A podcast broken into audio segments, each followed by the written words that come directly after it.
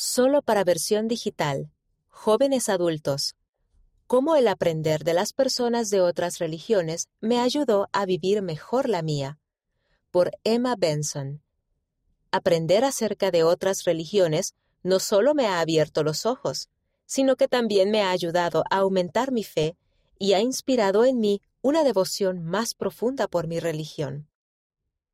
Era un día caluroso y húmedo de junio en Brooklyn, Nueva York, Estados Unidos, y yo estaba de visita por una comunidad judía hasídica con otros estudiantes de comunicaciones de la Universidad Brigham Young. A pesar del clima, el hombre que nos guiaba en esa visita iba cubierto de pies a cabeza con ropa oscura, desde su sombrero negro y su traje oscuro hasta sus zapatos formales. Al caminar por el vecindario, vimos a otros miembros de la comunidad, todos vestidos de manera similar. Luego nos dirigimos a la tienda de pelucas, donde nos explicaron que las judías hasídicas usan pelucas y vestidos largos. No me imagino cuán caluroso e incómodo sería todo, especialmente durante un verano húmedo en Nueva York. Sin embargo, esa era su vida, todos y cada uno de los días se vestían así como parte de su religión para mostrar su devoción a Dios. En cierto modo, yo podía entender su compromiso. Había entre nosotros quienes habían sido investidos en el templo y llevaban bajo su ropa el garment del templo. Todos habíamos hecho convenios con Dios por medio del bautismo, y con frecuencia hacíamos cosas que mostraban nuestra devoción por Dios y por nuestras creencias, pero fue interesante ver la devoción demostrada de una manera diferente a la que yo estaba acostumbrada. Eso me hizo pensar en lo mucho que podía aprender de las prácticas religiosas de otras personas y en cómo eso podría ayudarme a ser más consciente de la forma en que yo adoro y demuestro mi devoción a Dios. Obtener inspiración de la preparación. Entramos en la casa de nuestro guía y vimos la cocina kosher de su familia, que constaba de dos hornos, dos estufas y dos fregaderos. Su propósito era mantener la carne y los productos lácteos separados mientras cocinaban, ya que no se permite que los dos grupos de alimentos se toquen.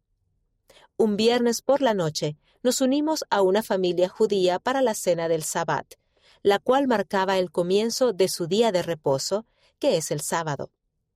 Observé mientras ofrecían oraciones judías tradicionales y luego participaban de una comida de varios platos que incluía vino, el cual nosotros rechazamos. A algunos de los presentes les pareció fascinante que nosotros, como miembros de la Iglesia, tuviéramos nuestro propio código de salud y no bebiéramos alcohol, café ni té. Después de nuestra experiencia en esa cena del Sabbat, reflexioné sobre otras cosas que reflejaban la dedicación y la devoción de nuestros amigos judíos con respecto a su religión. Pensé en el sacrificio que sería para mí renunciar a las noches del viernes, pero también me sentí inspirada por el modo en que ellos se preparaban para el día de reposo.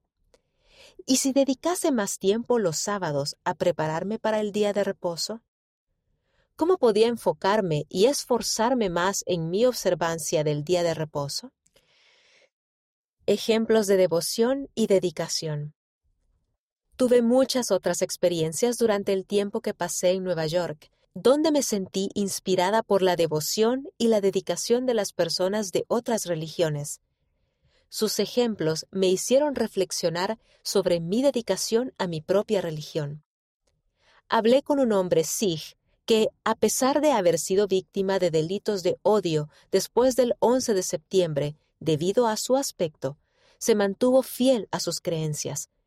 Visité una mezquita y observé a varias personas musulmanas que, a fin de adorar, interrumpían su rutina cotidiana para participar en la oración. Entré en una imponente catedral y comprendí mejor cómo todos, incluso los constructores y arquitectos, pueden consagrar su tiempo y sus talentos a Dios. Y comencé a preguntarme, ¿con cuánto fervor defendería mi propia fe? con qué frecuencia apartaba un tiempo durante el día para adorar y expresar mi gratitud al Padre Celestial?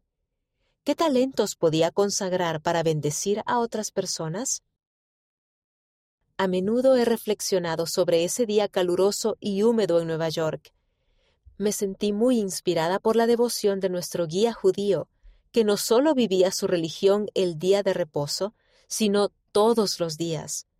Esa experiencia, entre otras, me ha permitido contemplar cómo puedo mostrar mejor a Dios mi devoción por Él y por su Evangelio por medio de mis acciones cotidianas.